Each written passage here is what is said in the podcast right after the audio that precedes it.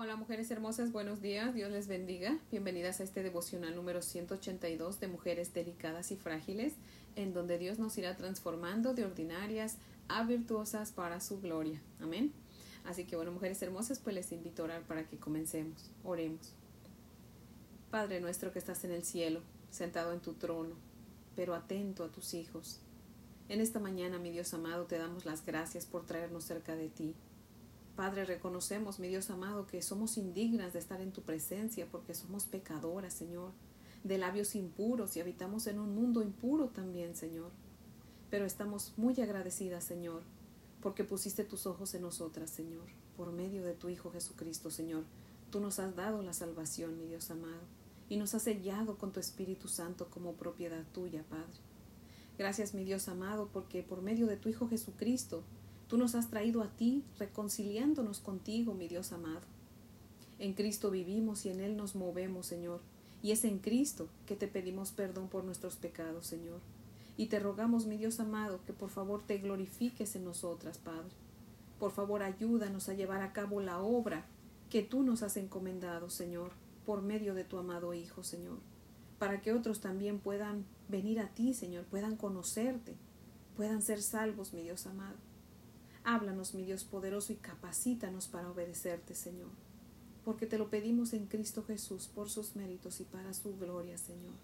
Amén, Padre fiel. Bueno, mujeres hermosas, si tienen su Biblia, les invito a que la abran conmigo en Éxodo 20. Vamos a leer los versos del 1 al 20. Éxodo 10, del 1 al 20. Dice la palabra del Señor así. Jehová dijo a Moisés, entra a la presencia de Faraón, porque yo he endurecido su corazón y el corazón de sus siervos, para mostrar entre ellos estas mis señales, y para que cuentes a tus hijos y a tus nietos las cosas que yo hice en Egipto, y mis señales que hice entre ellos, para que sepáis que yo soy Jehová. Entonces vinieron Moisés y Aarón a Faraón y le dijeron, Jehová el Dios de los Hebreos ha dicho así, ¿Hasta cuándo no querrás humillarte delante de mí? Deja ir a mi pueblo para que me sirva, y si aún rehusas dejarlo ir, he aquí que mañana yo traeré sobre tu territorio la langosta, la cual cubrirá la faz de la tierra, de modo que no pueda verse la tierra, y ella comerá lo que escapó, lo que os quedó del granizo. Comerá asimismo todo árbol que os fructifica en el campo, y llenará tus casas, y las casas de todos tus siervos, y las casas de todos los egipcios, cual nunca vieron tus padres ni tus abuelos, desde que ellos fueron sobre la tierra hasta hoy. Y se volvió y salió de delante de Faraón. Entonces los siervos de Faraón le dijeron, ¿Hasta cuándo será este hombre un lazo para nosotros? Deja ir a estos hombres para que sirvan a Jehová su Dios ¿acaso no sabes todavía que Egipto ya está destruido? Y Moisés y Aarón volvieron a ser llamados ante Faraón, el cual les dijo, Andad, servir a Jehová, vuestro Dios. ¿Quiénes son los que han de ir? Moisés respondió, Hemos de ir con nuestros niños y con nuestros viejos, con nuestros hijos y con nuestras hijas, con nuestras ovejas y con nuestras vacas hemos de ir porque es nuestra fiesta solemne para Jehová. Y él les dijo, Así sea Jehová, así sea Jehová con, con vosotros, ¿cómo os voy a dejar ir a vosotros y a vuestros niños? Mirad cómo el mal está delante de vuestro rostro. No será así. Id ahora vosotros los varones y servid a Jehová, pues esto es lo que vosotros pedisteis. Y los echaron de la presencia de Faraón. Entonces Jehová dijo a Moisés, extiende tu mano sobre la tierra de Egipto para hacer, para traer la langosta, a fin de que suba sobre el país de Egipto y consuma todo lo que el granizo dejó. Y extendiendo Moisés su vara sobre la tierra de Egipto, y Jehová, perdón, y extendió Moisés su vara sobre la tierra de Egipto, y Jehová trajo un viento oriental sobre el país todo aquel día y toda aquella noche y al venir la mañana el viento oriental trajo la langosta, y subió la langosta sobre toda la tierra de Egipto, y se sentó en todo el país de Egipto, en tan grande cantidad como no la hubo antes ni la habrá después, y cubrió la faz de todo el país y oscureció la tierra, y consumió toda la hierba de la tierra y todo el fruto de los árboles que había quedado del granizo. No quedó cosa verde en árboles ni en hierba del campo, en toda la tierra de Egipto. Entonces Faraón se apresuró a llamar a Moisés y Aarón y dijo He pecado contra Jehová vuestro Dios y contra vosotros. Mas os ruego ahora que perdonéis mi pecado solamente esta vez, y que oiréis y que oréis a Jehová vuestro Dios, que quite de mí al menos esta plaga mortal. Y salió Moisés de delante de Faraón y oró a Jehová. Entonces Jehová trajo un fortísimo viento occidental y quitó la langosta y la arrojó en el mar rojo. Ni una langosta quedó en todo el país de Egipto. Pero Jehová endureció el corazón de Faraón, y éste no dejó ir al pueblo de Israel. Les voy a leer el comentario de, de Matthew Henry que dice Las plagas de Egipto muestran la gravedad del pecado, advierten a los hijos de los hombres que no deben luchar con su hacedor. Faraón había pretendido humillarse, pero no se le tomó en cuenta porque no fue sincero. Se anuncia la plaga de langostas. Esta debía ser mucho peor que cualquiera de esa clase que se hubiera conocido. Los sirvientes de Faraón le persuadieron para que se pusiera de acuerdo con Moisés. En ese momento Faraón quiere dejar ir quiere dejar que vayan los varones, pretendiendo falsamente que esto era todo lo que ellos deseaban. Jura que no se llevarán a los pequeños. Satanás hace todo lo que puede para impedir que quienes sirven a Dios lleven a sus hijos consigo. Es el enemigo jurado de la piedad precoz. Tenemos razón para sospechar que Satanás está metido en todo lo que nos impida comprometer a nuestros hijos en el servicio de Dios. Tampoco debe el joven olvidar que el consejo del Señor es acuérdate de tu Creador en los días de tu juventud. Pero el consejo de Satanás es que se mantenga a los niños como esclavos del pecado y del mundo. Fijaos que el gran enemigo del hombre desea retenerlo con los lazos del afecto, como Faraón hubiera tomado rehenes de los israelitas para garantizar su retorno, reteniendo en cautiverio. a esposas e hijos. Satanás está dispuesto a compartir nuestro deber y nuestro servicio con el Salvador, porque el Salvador no aceptará sus condiciones. Dios hace que Moisés estire su mano. Las langostas vienen al llamado. Hubiera sido más fácil resistir a un ejército que a esta hueste de insectos. Entonces, ¿quién es capaz de hacer frente al gran Dios? cubrieron la faz de la tierra y se comieron su producto. Las hierbas crecen para servir al hombre, pero cuando agrada a Dios, los insectos la saquean y comen el pan de la boca de ellos. Que nuestro trabajo no sea por la habitación y la comida, que así quedan expuestos, sino para lo que perdura para la vida eterna. Faraón pide a Moisés y Aarón que oren por él. Hay quienes en su malestar buscan la ayuda de las oraciones de otras personas pero no tienen intención de orar ellos mismos. Con eso demuestran que no tienen un amor verdadero a Dios, ni se deleitan en la comunión con Él. Faraón desea solamente que esta muerte sea alejada, no este pecado. Desea librarse de la plaga de langostas, no de la plaga de un corazón duro, que era más peligroso. Un viento oriental trajo las langostas, un viento occidental se las lleva. Donde quiera que esté el viento, obedece la palabra de Dios y gira por su consejo. El viento sopla de donde quiere, en relación a nosotros, pero no así en cuanto a Dios, pues lo respeta. También fue un argumento para el arrepentimiento de ellos, porque por esto parecía que Dios estaba dispuesto a perdonar y es pronto para mostrar misericordia. Si lo hace ante los signos, perdón, ante los signos externos de humillación, ¿qué no hará si somos sinceros? Oh, que esta bondad de Dios pueda llevarnos al arrepentimiento. Faraón regresó nuevamente a su resolución de no dejar ir al pueblo. Los que a menudo son detenidos en sus convicciones es porque están, están justamente entregados a las concupiscencias de su corazón. Fin de la cita. La intención de Dios eh, al disciplinar a Faraón y a su pueblo, mandándoles las plagas que les mandó, pues no era para que solamente los egipcios miraran y reconocieran el poder y la superioridad de Dios, sino también para que su propio pueblo, los israelitas, reconocieran que realmente Dios era quien proclamaba ser, para que transmitieran ese conocimiento a sus hijos y a sus nietos, es decir, a toda su descendencia. Y no solamente a ellos, sino que a nosotros también nos sirve para que nosotros veamos el poder de Dios y nosotros hablemos de Dios con nuestros hijos y les demos ese testimonio de, de lo que hemos visto en su palabra, de lo que hemos aprendido en la palabra del Señor, ¿verdad?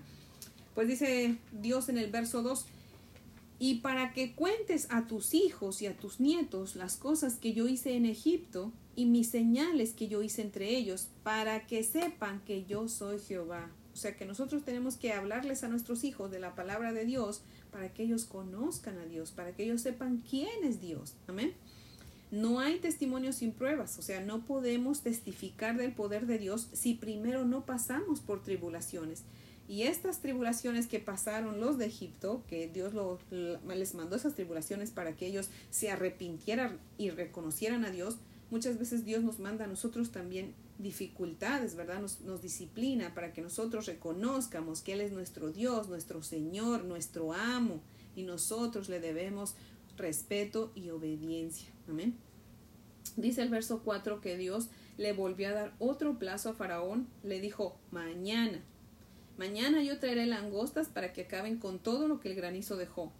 Y una vez que Moisés y su hermano Aarón eh, dieron el mensaje y se fueron, dice el verso 7 que los siervos de Faraón le dijeron a Faraón, deja ir al pueblo de Israel, deja ir a esos hombres para que sirvan a su Dios. ¿Acaso no te has dado cuenta que Egipto ya está destruido? Y pues en su intento por detener la plaga, el faraón manda llamar a Moisés y Aarón y les dice, ok, ok, está bien, vayan a servir a su Dios, pero a ver, díganme, ¿quién y quién va a ir? Y cuando Moisés dice que van a ir todos con todo, ¿verdad? Con sus cosas, el faraón le dice en el verso 10, así sea Jehová con ustedes, ¿cómo los voy a dejar ir a todos? Y empieza a negociar, les dice, no, solo van a ir los hombres. Y diciendo, y pues los mandó sacar de su presencia, ¿verdad? Es como que si Faraón les hubiera dicho, no me importa si Jehová está con ustedes, aquí mando yo. Así que solamente van a ir los hombres, fuera de mi presencia, ¿verdad? El problema era que Dios había mandado que todos fueran a servirle, o sea, familias completas con todo y sus posesiones. ¿Por qué? Porque Dios está interesado en las familias completas, que lo adoren con todo lo que son y con todo lo que tienen, ¿verdad? Así que bueno, como Faraón no quiso obedecer, pues Dios mandó la plaga de las langostas y había tantas langostas que hasta se oscureció porque la plaga tapaba el sol y se devoraron pues todo a su paso, ¿verdad? Y dice el verso 16 que entonces sí, el faraón se apresuró a llamar a Moisés y a faraón y según reconoció que había pecado. Y digo según porque miren lo que dice en el verso 17. Te ruego que perdones mi pecado solamente esta vez y oren a Jehová que quite la plaga. Y pues sí, efectivamente Moisés oró y Dios quitó la plaga. Pero tan pronto Dios quitó la plaga, pues el faraón volvió a su necedad, ¿verdad? Por eso digo que según su arrepentimiento. Y eso es exactamente como hacen muchos. Cuando están pasando por pruebas, especialmente para ser disciplinados, oran o piden oración, casi siempre piden oración a alguien para que Dios les quite la prueba pero no oran porque Dios los cambie. Quieren que Dios cambie su situación, pero no están dispuestos o no están interesados en que Dios los cambie a ellos. Y así se la viven toda, toda la vida, ¿verdad? Que se arrepientan y vuelven a lo mismo, se arrepienten y vuelven a lo mismo, y así están, ¿verdad? Se dice que Faraón era considerado hijo del dios Ra, que era el, el dios Sol, eh, que era el dios principal de Egipto. Así que la oscuridad por las langostas pues era un buen ataque contra el rey, ¿verdad? Mujeres hermosas, acompáñenme a leer Apocalipsis. Quiero que leamos Apocalipsis en el capítulo 9. Así que si tiene su Biblia, busque Apocalipsis capítulo 9. Vamos a Apocalipsis capítulo 9. Vamos a leer los versos del 1 al 6. Apocalipsis 9 del 1 al 6. Dice la palabra del Señor así. El quinto ángel tocó la trompeta y vi una estrella que cayó del cielo a la tierra y se le dio la llave del pozo del abismo y abrió el pozo del abismo y subió humo del pozo como humo de un gran horno y se oscureció el sol y el aire por el humo del pozo y del humo salieron langostas sobre la tierra y se les dio poder como tienen poder los escorpiones de la tierra y se les mandó que no dañasen a la hierba de la tierra, ni a cosa verde alguna, ni a ningún árbol, sino solamente a los hombres que no tuviesen el sello de Dios en sus frentes. Y les fue dado no que los matasen, sino que los atormentaran cinco meses. Y su tormento era como tormento de escorpión cuando hiere al hombre. Y en aquellos días los hombres buscarán la muerte, pero no la hallarán, y ansiarán morir, pero la muerte huirá de ellos. Igual que a Faraón por desobediente, Dios le mandó langostas para que se comieran todo lo verde. En el último tiempo Dios va a mandar langostas, pero no para que se coman lo verde, acabamos de leer, sino para que piquen a la gente. Cuando dice los hombres se refiere a toda la gente eh, los, las langostas esta, esta vez van a hacer el trabajo como de escorpiones, van a tener un poder como de escorpiones y van a picar a la gente por cinco meses, a todos aquellos que no tengan el sello de Dios. En la época de la Biblia, los reyes tenían un anillo con el cual sellaban su mensajería, sus leyes y sus decretos. Bueno, dice Efesios capítulo 1 versos 13 y 14, que Dios nos sella. Dice, en Cristo también vosotros, habiendo oído la palabra de verdad, el Evangelio de vuestra salvación, y habiendo creído en Él, ¿en quién? En Cristo, fuisteis sellados con el Espíritu Santo de la promesa Así que según este pasaje, el sello del Espíritu Santo sucede en el preciso momento de la salvación, o sea, en el preciso momento en que usted escucha el Evangelio, se arrepiente de sus pecados, cree en Cristo, ¿verdad? En el sacrificio que Cristo hizo para salvarle de sus pecados y de la ira de Dios, ¿verdad? Lo acepta como su Señor y Salvador, y como muestra de que usted lo acepta como su único y suficiente Salvador, y usted muestra su fe rindiéndole su vida al Señor. En ese momento que usted hace esa decisión, Dios le sella como propiedad de Él con su Espíritu Santo. Y el Espíritu Santo viene a ser el sello de la garantía de la vida eterna con Cristo Jesús en el cielo. Amén. El Espíritu Santo le garantiza al creyente que él o ella ya es un hijo de Dios. Amén. Dice Romanos 8:9, mas ustedes no viven según la naturaleza pecaminosa, sino según el Espíritu, si es que el Espíritu de Dios vive en ustedes. Y si alguno no tiene el Espíritu de Cristo, no es de Cristo. Amén. ¿Sí entiende eso? Se lo voy a leer otra vez. Romanos 8:9. Mas ustedes no viven según la naturaleza pecaminosa, sino según el Espíritu. ¿Quiénes? Aquellos que ya le hemos rendido nuestra vida al Señor, que hemos aceptado a Cristo y le hemos dado nuestra vida, ¿verdad? Dice, si es que el Espíritu de Dios vive en ustedes. Y si alguno no tiene el Espíritu de Cristo porque no lo quiere aceptar como su Señor y Salvador, no quiere rendirle su vida, pues no es de Cristo. Así de sencillo. Por eso nosotros los creyentes evangélicos pues predicamos, ¿verdad? Arrepiéntanse y vuélvanse al Señor, para que Dios los selle como propiedad de Él y no tengan que sufrir el juicio de Dios. ¿Sí ven? Así que no, mujeres hermosas que me escuchan, si alguna no le ha rendido su vida al Señor, si alguna no está segura de que si hoy se muriera va a ir al cielo, hoy es el día de su salvación, hoy le está llamando. Venga usted a Dios en arrepentimiento y fe, crea en el Señor Jesucristo para que usted pueda ser salva de la ira de Dios que está por venir, ¿verdad? Y también, déjeme le cuento, porque muchos dicen, ay, pues sí, así dicen que, que Cristo viene pronto y no viene, ¿verdad? Bueno, recuerden, nuestra vida no está comprada, que si se muere usted al rato o mañana, ¿usted está segura que va a ir al cielo? Porque si usted no está segura que va a ir al cielo, usted va para el infierno. Acuérdese, con Dios no hay términos medios, ¿ok?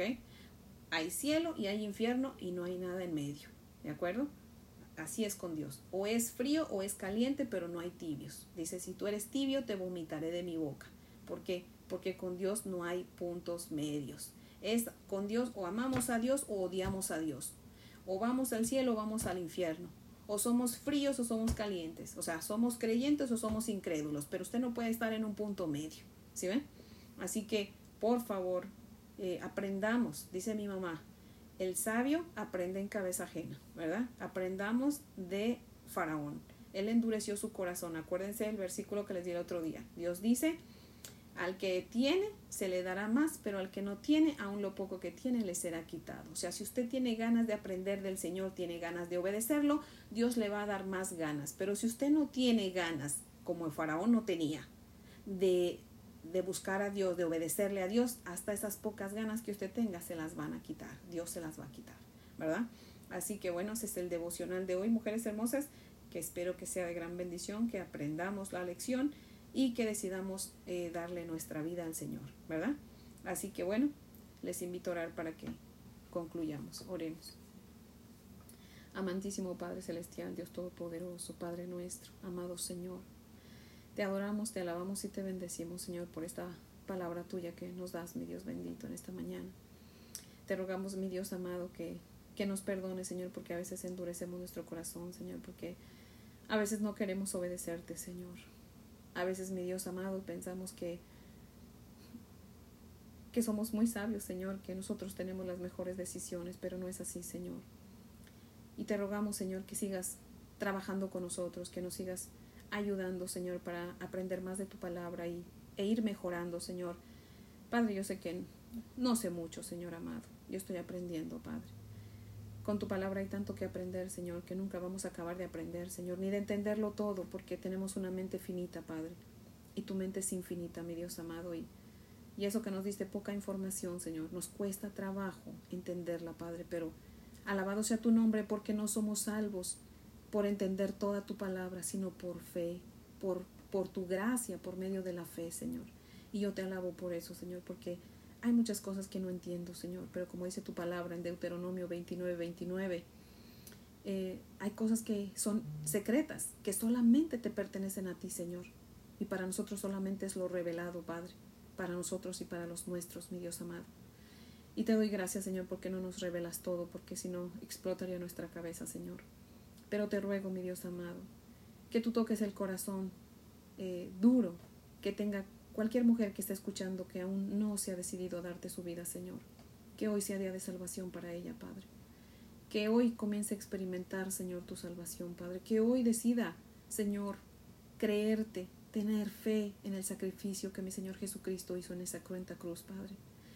Y mi Dios amado, que muestre su fe activa, Señor, rindiéndote su vida, Señor, para que tú la selles con tu Espíritu Santo, Señor, y no tenga, Señor, que, que pasar el día del juicio, Padre amado, para que el día que muera, Señor, vaya a tu presencia, mi Dios amado, para que sus familiares también conozcan de tu palabra, Señor, porque ella les va a predicar, porque ella va a modelar tu palabra, Señor.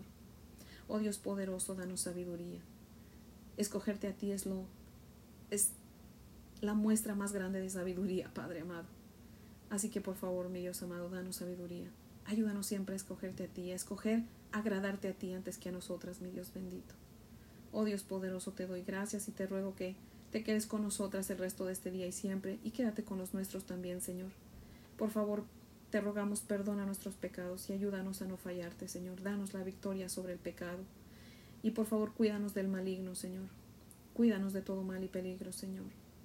Por favor, sé un escudo para cada una de nosotras, Señor, y permite que tus ángeles acampen alrededor de nosotras, Señor. Porque te lo pedimos en Cristo Jesús por sus méritos y para su gloria, oh Dios. Amén, Señor. Bueno, mujeres hermosas, les amo en el amor del Señor y si Dios nos presta vida, pues aquí las espero mañana para que sigamos aprendiendo juntas de la palabra de nuestro precioso Señor. Amén.